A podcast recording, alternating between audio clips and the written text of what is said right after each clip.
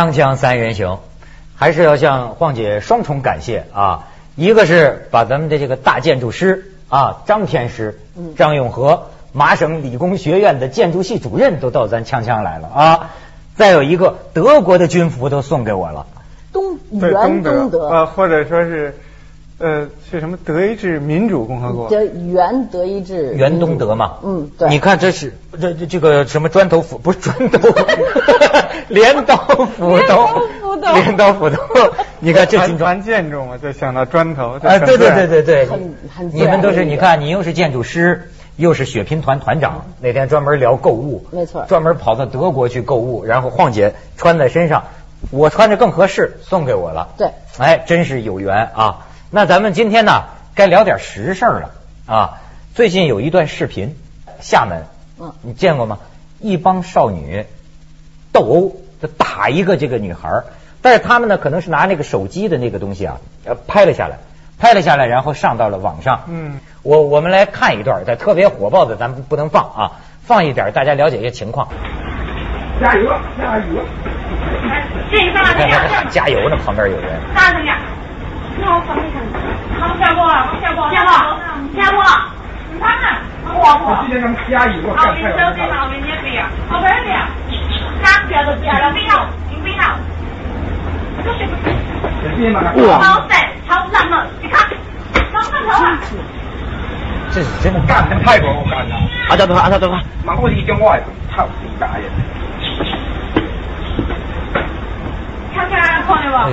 我还是头一回看着，但是你知道搞媒体的啊，你在香港、在台北，包括在大陆啊，这些年这种事儿听得太多了，就是一个女中学生，甚至是女小学生，就被一帮孩子打，有些时候就是这些女，尤其是女孩子，把她衣服都扒光，然后让她一个人在街上那么那么那么溜达，那么打她。你说这事儿，晃姐你看了是什么感觉？我觉得这个就让我想，因为你看他旁边围观的人哈，好像就是在看比赛那样的，他还加油呢嘛？还不还喊加油呢吗？嗯这让我想起美国就有些色情场所里头的话，他会安排一个女的在，他叫 mud wrestling，就在烂泥里头摔跤，啊啊啊！我见过。但是他要两个女的穿着三点式在烂泥里头摔跤，嗯这个是一种色情场所的表演。我觉得这个就有点近乎于这种样的，因为我没有想到你真是另类啊！你是说性感的可是不？会这么这种小，你看这是十十来岁小孩子嘛，哎呦，你说的那都是成人的。嗯是是是，但是这个你要旁边有人喊加油的话，其性质已经是很相似了。就是你有两个人在摔跤，完了之后旁边有人在这儿，在这儿说老实话，就等于就是在在在那儿其实这个还不能说是最近出现的，这我记得我小时候上学，那还文革的时候，呃这这也许没被注意到，其实经常有这个女孩子之间的这种暴力，在学校里，我记得单双杠那儿几个女孩子，往往是因为班里哪个男同学多看了她一眼了，什么噼里啪啦就真打呀。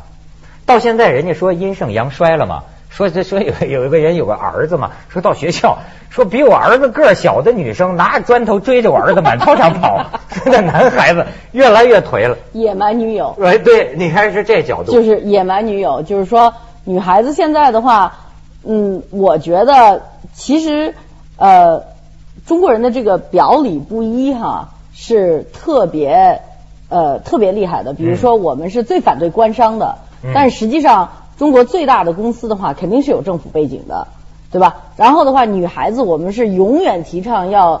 呃呃，淑女娇滴滴、淑女，小鸟依人呃，小鸟依人、贤妻良母这样的。实际上的话呢，到最后的话，其实女孩子的话都是特别厉害的。你看，就有好多呃，这包括这种样的现象，真是真是暴露出来的话，也是能能揪头发，能撕，能能那什么，都是。这你小的时候干过这事儿吗？我是这种外头特张扬，但是叫什么外强中干 就是那种被打的属于那种被打，一看人打啊，就就别说看女孩子打女孩子，男孩子打男孩子，我我就一看见我特怕疼。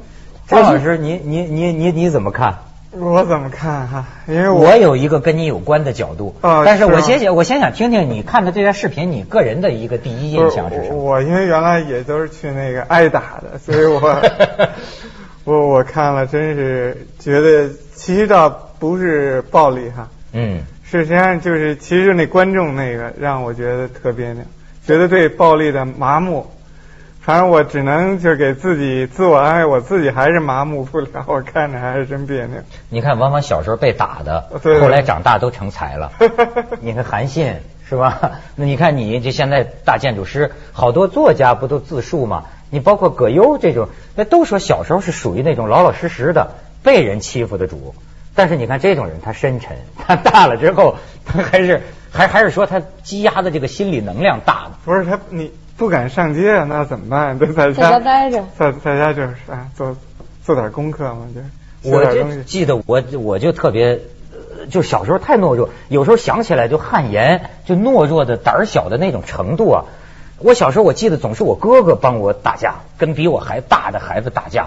我有一次看见一个女孩子，哎呦，骑在我哥哥身上，踩着我哥哥两只手，往我哥哥脸上吐吐唾沫，这种侮辱，你像我当时小孩小男孩儿，哎呀，我到现在想起来反而觉得太丢人了。我当时怎么就吓得不敢动呢？太懦弱了。后来我跟我哥哥一说，我哥哥说哪有这事儿，你瞎编的吧？就你想想想象，都意忘淫，意是淫，意淫，没错没错。你说啊，这种事儿，我为什么说想到跟你嗯建筑有关呢？嗯他们在网上聊，都是在说这个那个青少年的暴力行为。嗯我突然偶然翻一本书，这你肯定知道，美国大城市的死与生。这个一个加拿大的雅各布斯是个老太太，她写的这么一本书，好像是六十年代对很有名的。对，啊，现在看书都是翻了。我一翻呢，这老太太恰好说到一段街头青少年这种斗殴打架，就她对于城市啊有个很奇特的观察。他就说，在美国，你这个有些人太艺术了，或者说太喜欢秩序了，把这城市设计的像棋盘格子似的，这儿一公园，这儿一绿地。但是呢，有的公园没有人去，大人也不会去，慢慢就荒废了。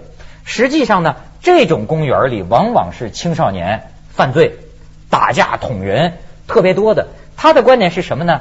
因为在传统老社会里啊，孩子们都是在成年人的眼光看着下玩的。比如说，他很推崇什么呢？老街道。他们比如说老街道吧，孩子们就在人呃人行道要宽，人行道很宽，孩子们在人行道上玩。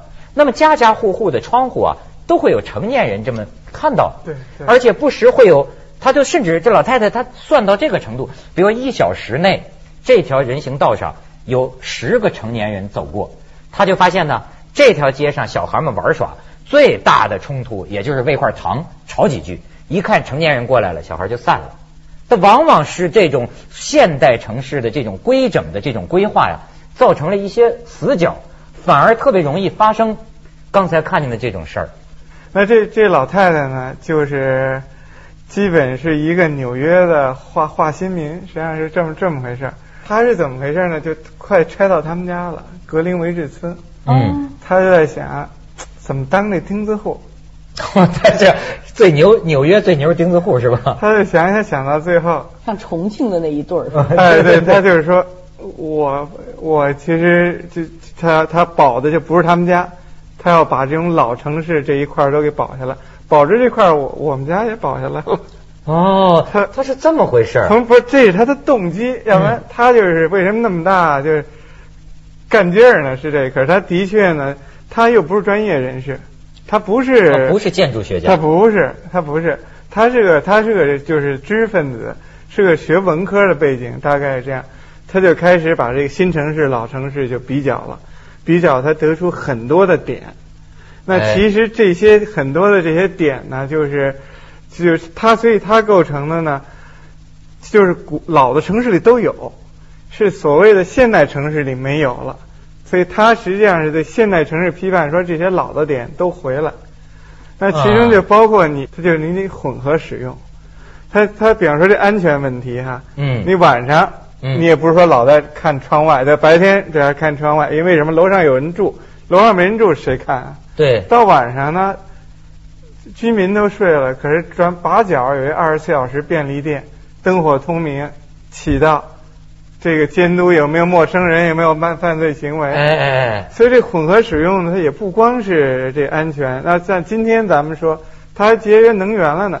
你下楼你也不用开车，它多方便，就就环保买了东西是是是。，他这是个挺有意思哎新角度它就。这么一一个很多方面都给分析了。咱们先去一下广告。我还有问题跟你探讨。锵锵三人行，广告之后见。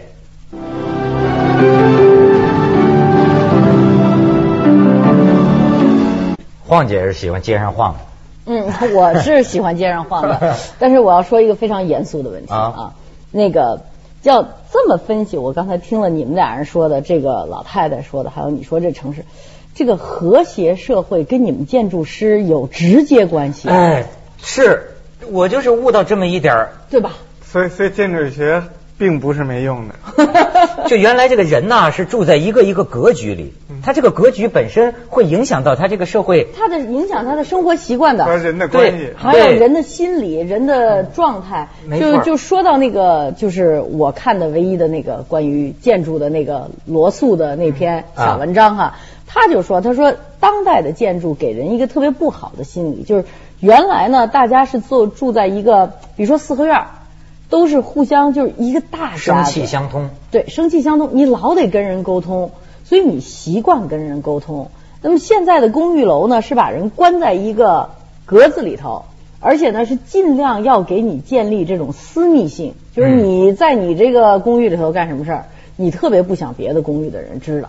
对对吧？既不想让他听见，也不想让他看见，所有的设计都是为了给你保密，嗯而不是为了让大家在一起。所以这个时候人就不善于沟通了，在一块儿就容易打架。你像你那天讲到这个古罗马，我那天看一个中国作家在在在在去看了一个古罗马的那么一个遗址，他就感叹呢，说这个罗马人呢，当年古罗马人他们自己住的房子很小，但是呢，比如说公共浴场、公共广场这些地方很大，就是他觉得是当年的古罗马人是十分喜好这个公共生活的。对，集体活动。呃，集体活动。但是你觉得今天是不是？你比如今天像我来说啊，我就觉得有点自闭。你真让我去到大广场上跟人公共生活去，我就觉得好像还不太愿意。当然，就这个呢，其实是从我们这角度啊，就专业角度是这么看的，就说你你说我今天要我我那邻居跟我住同一楼的，我还真认识，可是可是我工作紧张啊，如如果人家真的，比方说人家当然也很少了，就是说真来。一看啊，你回来了，敲门就进来跟我聊天，我也受不了。对呀 那我还得偷偷的开门进来，没错没错都不敢让邻居知道。那是什么呢？就是说，可是有一点，你得能够有选择，这是是最关键。就是说，你想交流交流，你不想交流不交流。现在呢，基本上就只创造了不交流的条件，没创造交流的条件，嗯，这是一个问题。哦，就没有选择。对，其实选择是就是真的是一个，其实也可以说比较奢侈，可真的是一个质量。你看，我发现这个老太太，她就观察真有意思。她观察，呃，好像是在哪儿啊？华盛顿呢，还是在啊，在费城？她有一个好，呃，她认为成功的广场，有一个认为失败的广场。成功的广场呢，周围都是办公楼。于是她就观察啊，你这个广场实际没什么用，因为只有早上上班到办公楼上班的人，这个这个时候广场上人多了，然后到下班的时候这两个时间，其他时间这广场几乎是空的。对。但是他看到另一个广场呢，这里边也有剧院、有俱乐部、有吃饭的地方、有办公楼，他就发现呢，从早到晚不同的时段，人们充分运用了这个广场，一直都有人。上午、下午，妈妈会带着孩子来玩啊，甚至他向往什么呢？就是说，哎，我要出去，我的朋友要来到我家住，我把钥匙就放在门口便利店那里，他拿到这个钥匙之后，我朋友来了，直接就进我家门了。我说这个现在在中国，这是共产主义了，太恐怖了，现在不怎么可能 呢？是他其实这里面讲的那个东西啊，嗯，就是就是人为什么要住在一块儿？就是说你又谁都不想理哈，就互相都不想理，并不是说我多愿意跟邻居打交道。嗯其实他这里有一个就是都市生活的意义何在哈？这说起来哈也这么一点。其实呢，就是在都市生活里呢，有很多的不同的经验呢。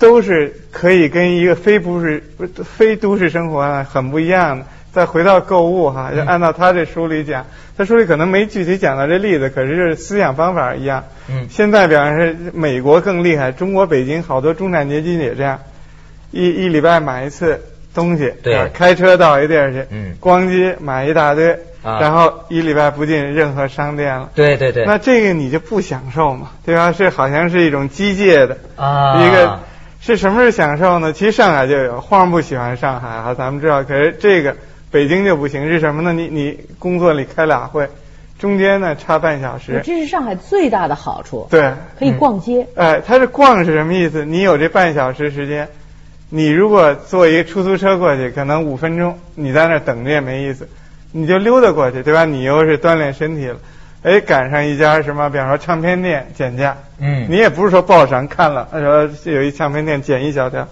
哎，一看买两张，就是这种偶然的血拼购物，是城市生活的一个一个一个对对对对。所以为什么我就明白，有些人就感慨说，现在在中国很多城市生活变得遏制化，好像是你住的越来单家房子越来越好了似的。对对对但是你为什么又觉得生活质量降低了那种感觉啊？嗯，哎，那我就在，就刚才这个呃前几天咱们也说到过的那个猫头鹰嗯设计戴猫头鹰眼镜的那设计师，啊我在马赛看见过他设计的一个楼，马赛公寓马赛公寓应该是你们那个最著名的，对对对他那公寓就是他的感觉就是说这个楼啊。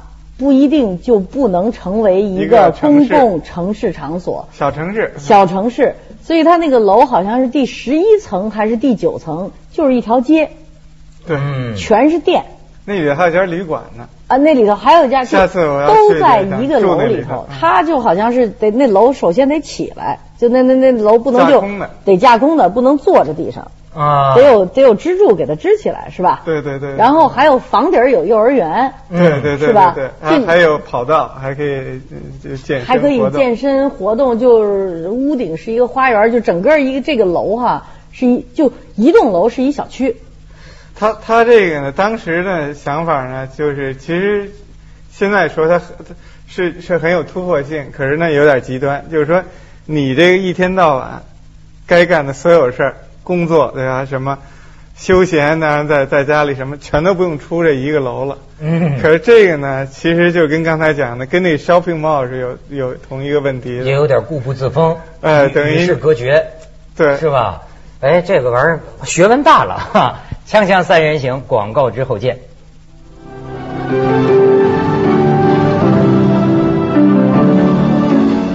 咱别光说外国，你这作为中国的建筑师，你你而且你是这么大王大王八大海龟是吧？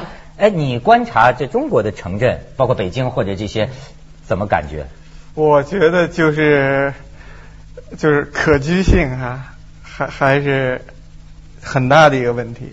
而且这个呢，其实就是说看这个这老太太这书啊，嗯就是说我我自己也觉得建筑作为学问哈，作为实践都是发展的，就是说有有新的建筑出现，新的城市出现，那那应该在很多方面老于这旧的。可是事实上呢，其实就是跟这个老城市啊学的实在是不够。